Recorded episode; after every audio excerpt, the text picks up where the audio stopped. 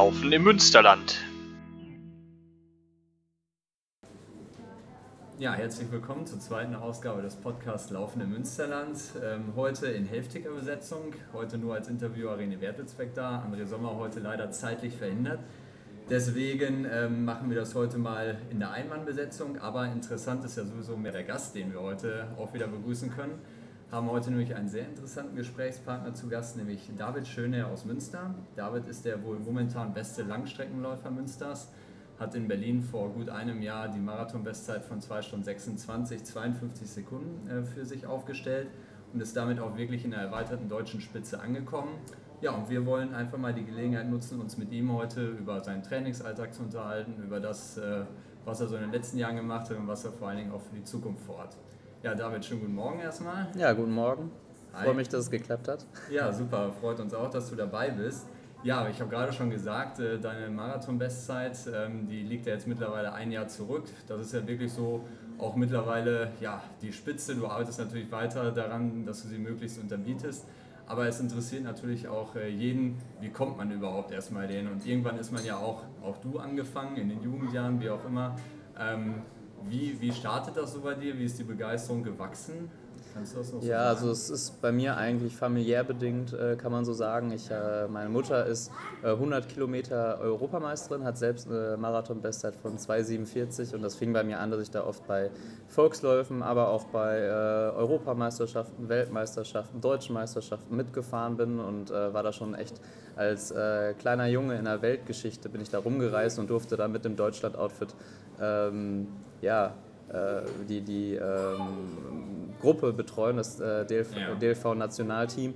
Ähm, und das war so eine Erfahrung, da habe ich gesagt, äh, ja, in die Richtung, irgendwann kannst du es auch schon vorstellen zu gehen. Ähm, ja. Also Ultra jetzt noch nicht, aber äh, Marathon, das war eigentlich für mich klar, dass ich irgendwann mal laufen möchte. Habe dann mit Fußball ähm, erstmal angefangen, ähm, machen ja auch viele von den Minikicker an bis zur A-Jugend und irgendwann ähm, habe ich damit ein bisschen Triathlon angefangen und ähm, Schwimmen war aber nicht so mein Ding und habe gesagt, so, du konzentrierst dich jetzt voll auf den Laufsport und ähm, ja, seit 2011 ähm, ja, laufe ich, lauf ich Marathon und äh, versuche mich da äh, kontinuierlich zu verbessern. Ja, okay, perfekt. Ähm, ja, und wie ist das ähm, gewesen? Ähm, wie waren so die einzelnen Sprünge? Du hast gerade gesagt, Fußball bist du mit angefangen. Kann man sich das dann wirklich so klassisch äh, vorstellen? Mal ein Fünferrennen gemacht, dann irgendwann zehn gelaufen, dann irgendwann der Halbmarathon?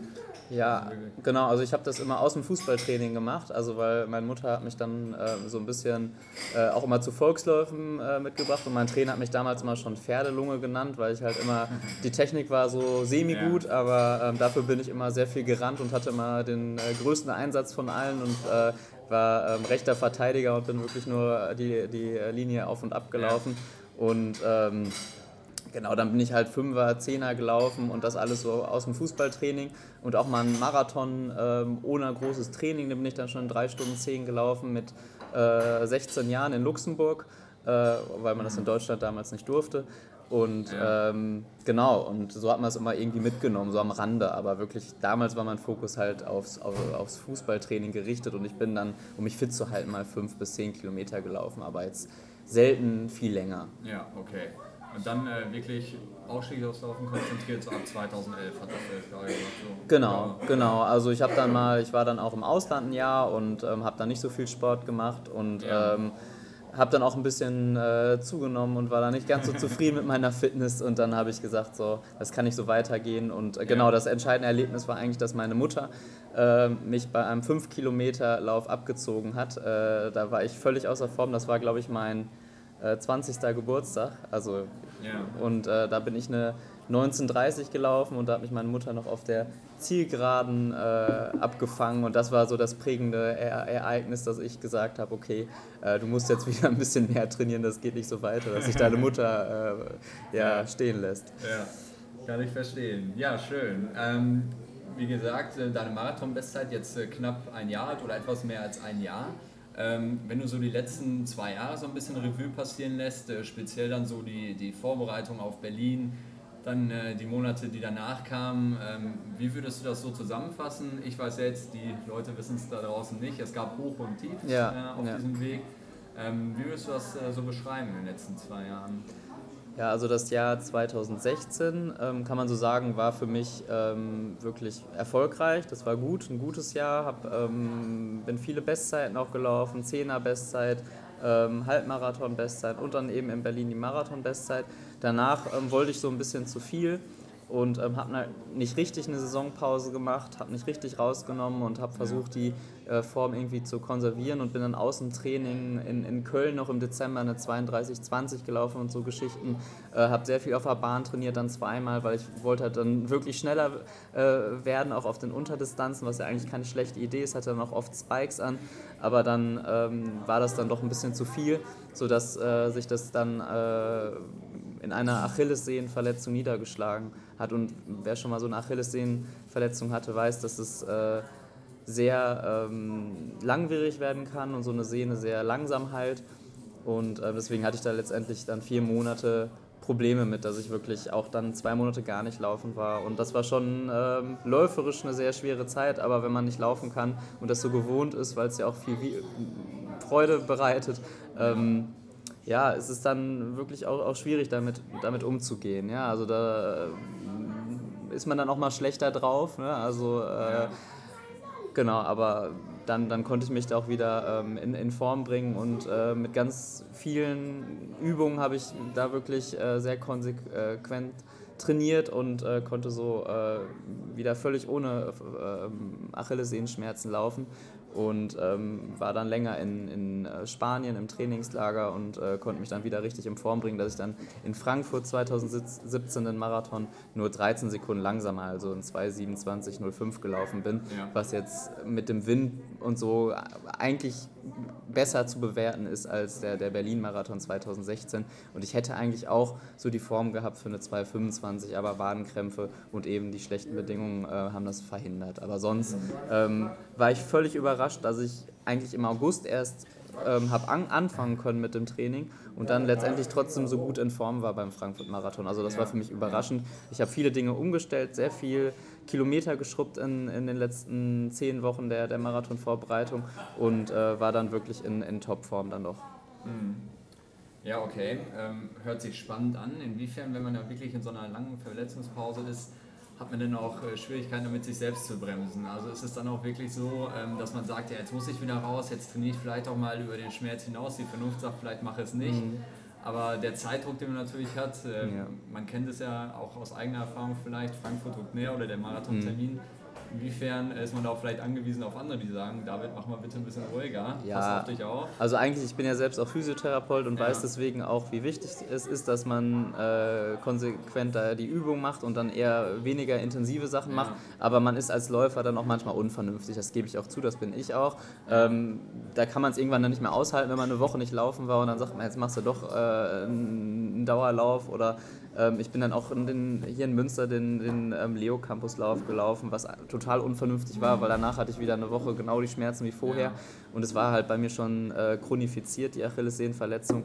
Ähm, und deswegen, ähm, ja, Frankfurt habe ich eigentlich schon abgehakt. Also ich muss sagen, im Sommer habe ich gesagt, das wird nichts äh, dieses Jahr, habe mich eigentlich schon auf 2018 da so mental äh, drauf eingestellt. Ja. Und ähm, das war letztendlich für mich dann irgendwann, als ich losgelassen habe und habe gesagt, so, okay, ähm, Frankfurt ist für mich gestorben, ähm, konnte ich da halt auch lockerer dran gehen und dann ähm, habe ich mir nicht den super Druck gemacht, weil für mich war es so ein bisschen auch gestorben oder ich habe meinen Teamkollegen, die da auf mich gezählt ähm, haben, gesagt, okay, irgendwie eine 2,35 oder so kannst du, auch, kann, kannst du eigentlich immer laufen, ähm, aber äh, unter, unter 2,30 wird schon enorm schwierig. Ja, ja. ja. Super, okay. Und ähm, ja, ich habe jetzt auch nochmal so dieses, dieses, Stichwort, wenn man das äh, hört, so dieses Thema Frustrationstoleranz, das ist ja immer so das große. Ähm, ich habe es auch mal irgendwann gehört äh, vom Jugendtrainer beim BVB, der mal gesagt hat, äh, das Größte, was die Jungs lernen müssen auf dem Weg zur wirklich großen Spitze, ist das Thema Frustrationstoleranz. Also wenn Dinge ja. schief gehen, abhaken, nach vorne orientieren, nicht mehr großartig zurückgucken. Ähm, bei dir dann wahrscheinlich auch. Ne? Also es ist zwar unheimlich äh, schwierig, dann so irgendwie sowas abzuhaken, aber ja. bei dir ging es dann wahrscheinlich stark nach vorne. Du merkst, ja, die ersten Kilometer vielleicht funktionieren wieder besser nach der Verletzung, dann kann man sowas schneller wieder abhaken, oder? Dann geht sowas besser. Ne? Ja, also ähm, das, das, ist schon, das ist schon ein Thema. Also gerade, ähm, also wäre das noch Monate länger äh, ja, hätte es noch länger angehalten, dann, dann weiß ich nicht, dann wäre ich wahrscheinlich äh, in ein äh, paar depressive Phasen gekommen, ja. weil das ist wirklich, wenn man, wenn man Läufer ist und sich da auch ein Stück weit mit identifiziert und das einem wichtiges ähm, ähm, ja, ein, ein wichtiger Punkt in, in einem Leben darstellt, dann, dann, wenn das wegfällt, wenn das wegbricht, ähm, ist, das schon, ist das schon wirklich ernst zu nehmen. Also das geht, glaube ich, allen Sportlern so, die auf einmal ja. nicht mehr ihren Sport machen können, im, ja. ob im Fußball, im Laufen oder jetzt ja. im Volleyball. Ähm, aber damit um, um, umzugehen, das ist, schon, ähm, das ist schon manchmal hart. Und da muss man auch manchmal ja, so in den sauren Apfel beißen und sagen, okay, ich muss mich jetzt vielleicht irgendwie mal, mal schauen, dass ich äh, mir, mir, ein anderes Hobby suche oder mal irgendwie anderweitig äh, was mache.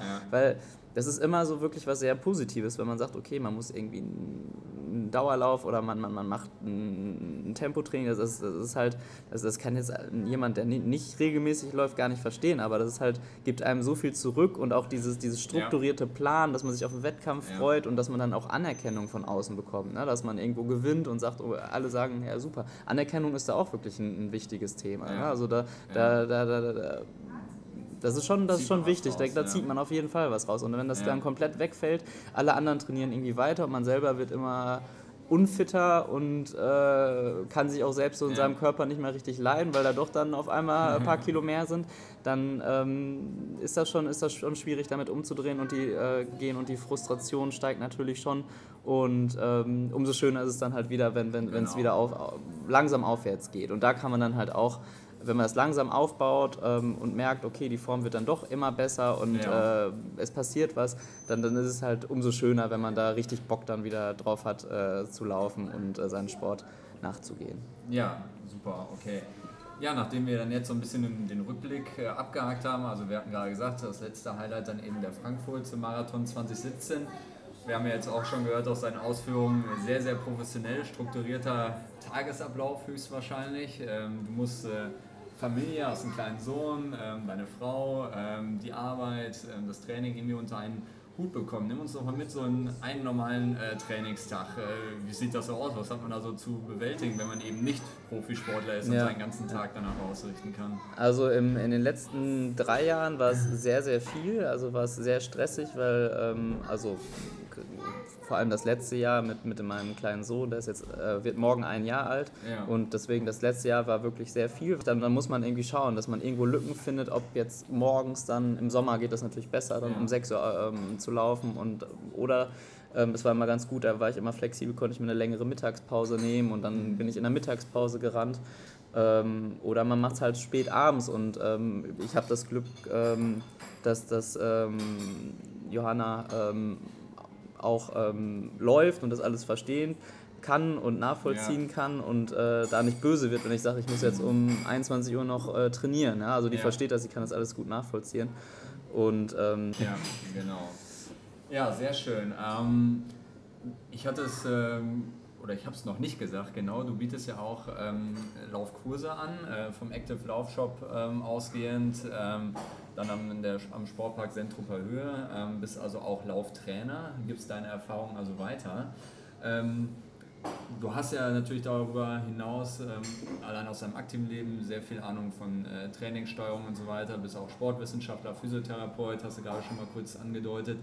Ähm, hast du so eine Trainingsphilosophie, hast du so, so Grundsätze, die du äh, jedem äh, mitgeben würdest, äh, wenn es an das Thema Laufen geht, ähm, die man sowohl als Anfänger, als Blutiger, als auch als fortgeschrittener Läufer beachten sollte, beherzigen sollte? Ja, also meine ähm, Priorität in den Laufkursen, die ich setze, dass ich irgendwie den Spaß am Laufen vermittle. Dass nicht ja. jemand sagt, okay, Mist, morgen ist wieder Trainingstag und ich muss die Laufschuhe schnüren, sondern dass man sich schon im Vorfeld darauf freut und dass man da wirklich ähm, Spaß hat. Und ähm, das passiert eigentlich nur, wenn man, wenn man durch, durchs Training auch fitter wird, merkt, dass es was bringt und dass man natürlich Ver Verletzungen irgendwie vermeidet. Ne? Ja. Wenn, irgendwie, ja. wenn man Schmerzen hat, das, das macht nie Spaß. Ne? Deswegen ähm, irgendwie verletzungsfrei zu laufen und dass man Spaß dabei bekommt. Wenn man dann schon fortgeschritten ist, sich irgendwie für für Wettkämpfe interessiert oder besser werden möchte, dann ist natürlich auch, ähm, sind natürlich ähm, ganz viele verschiedene Trainingsmethoden wichtig, dass man auch ähm, unterschiedliche Trainingsreize setzt, wie mhm. äh, Fahrtenspiele, Intervalltraining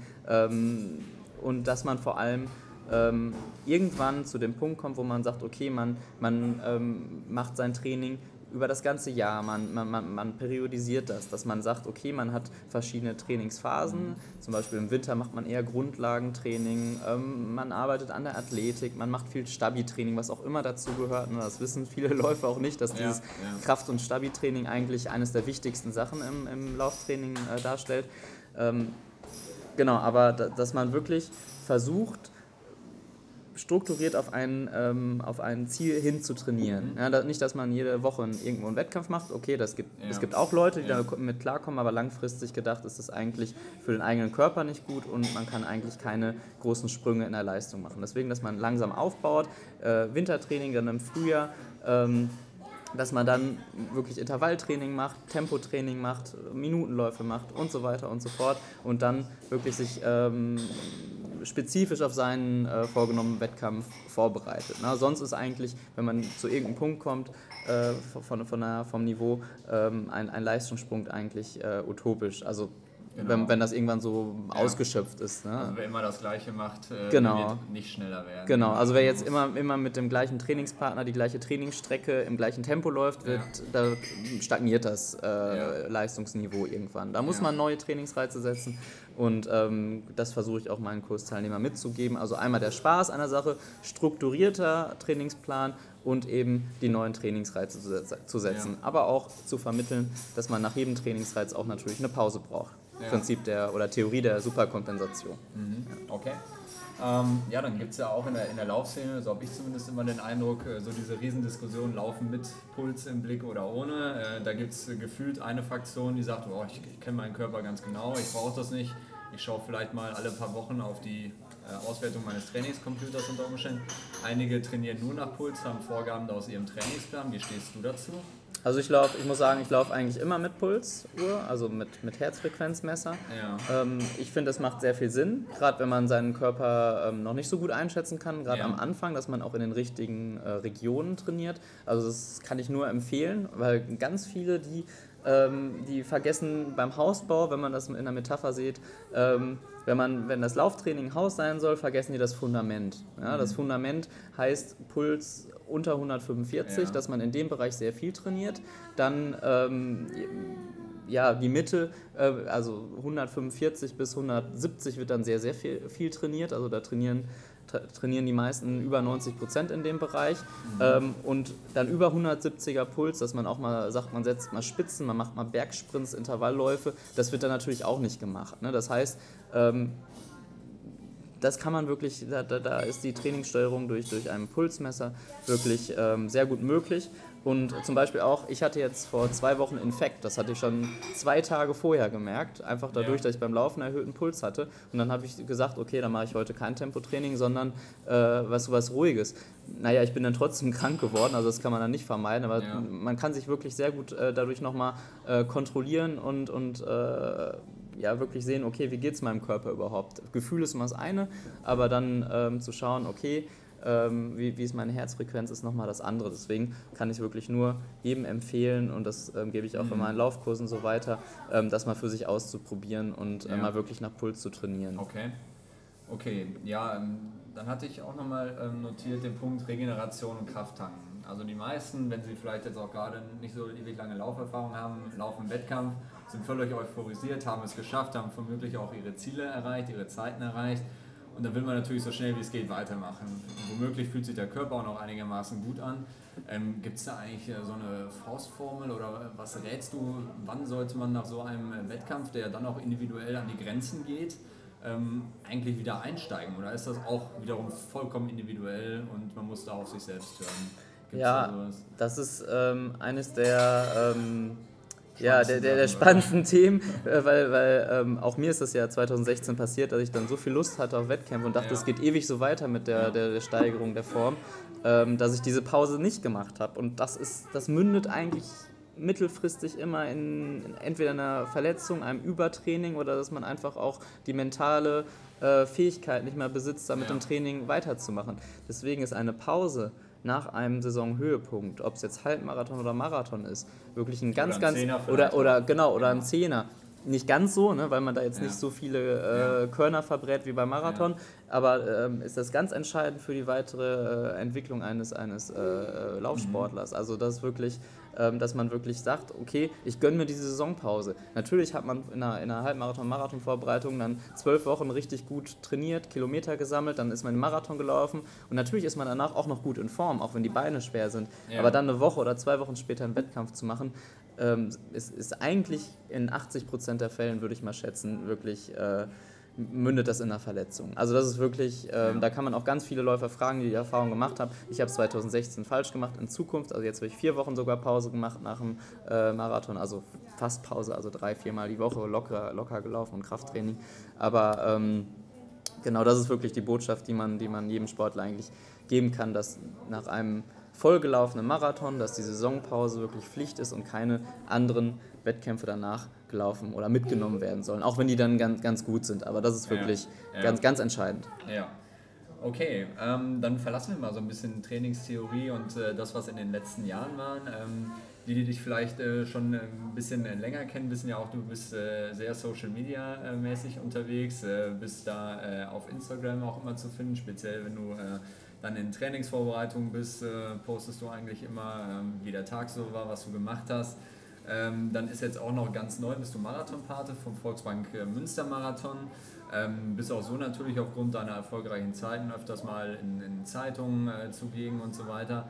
Ähm, wie stehst du zu diesen äh, Nebentätigkeiten, in Anführungszeichen, neben der Haupttätigkeit des Laufens? Ähm, es ist ja alles miteinander verbunden. Aber was erhoffst du dir ähm, so davon dadurch?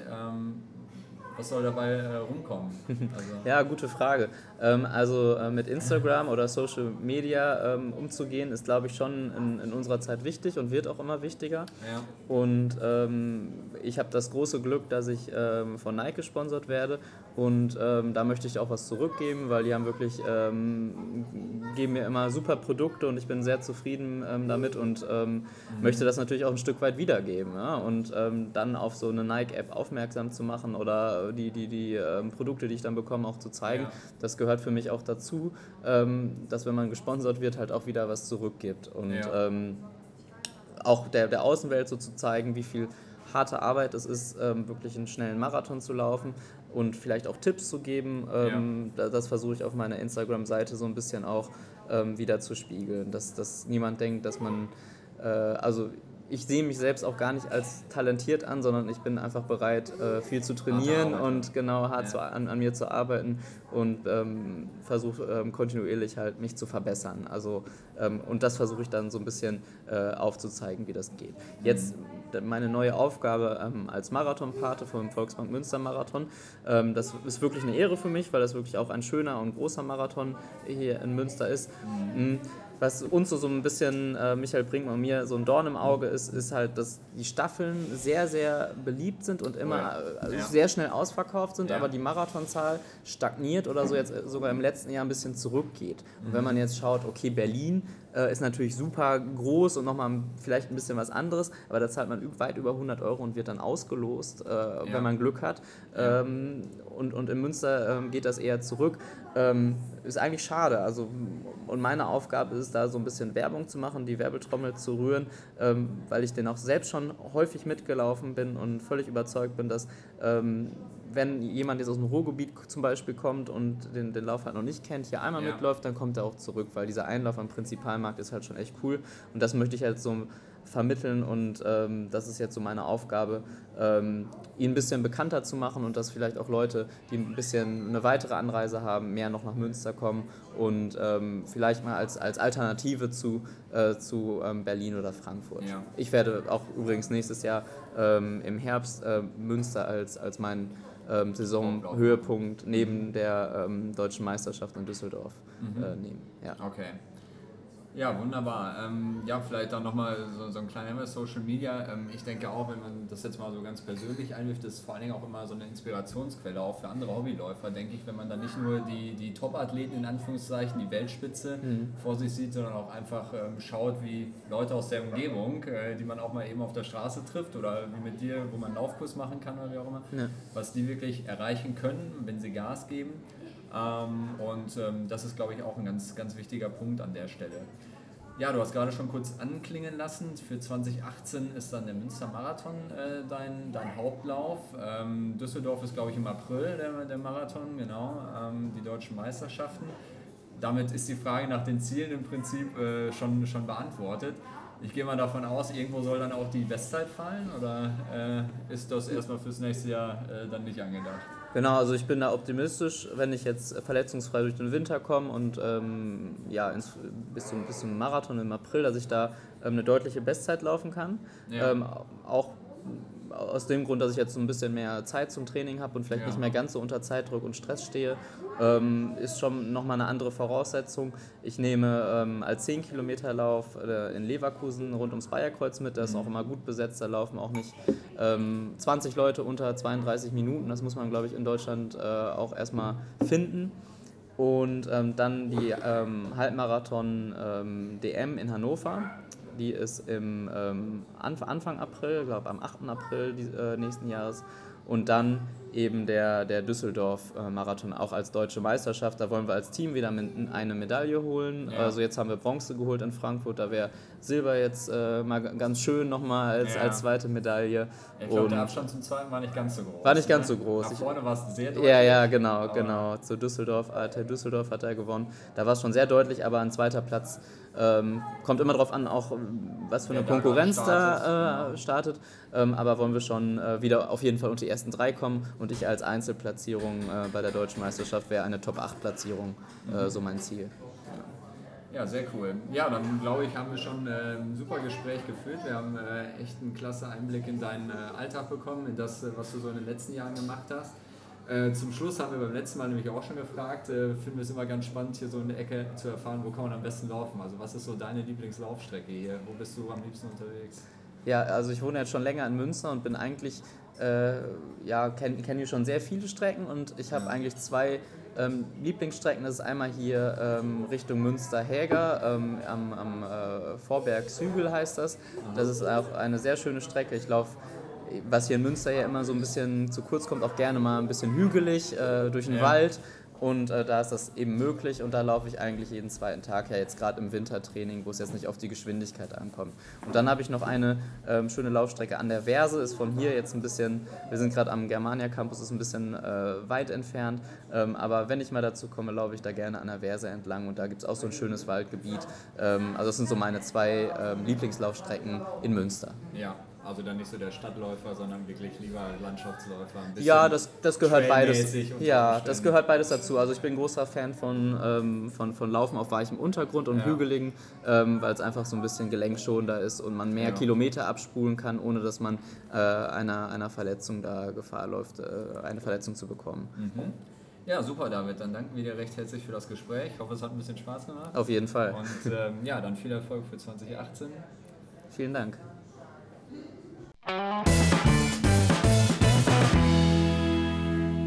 Laufen im Münsterland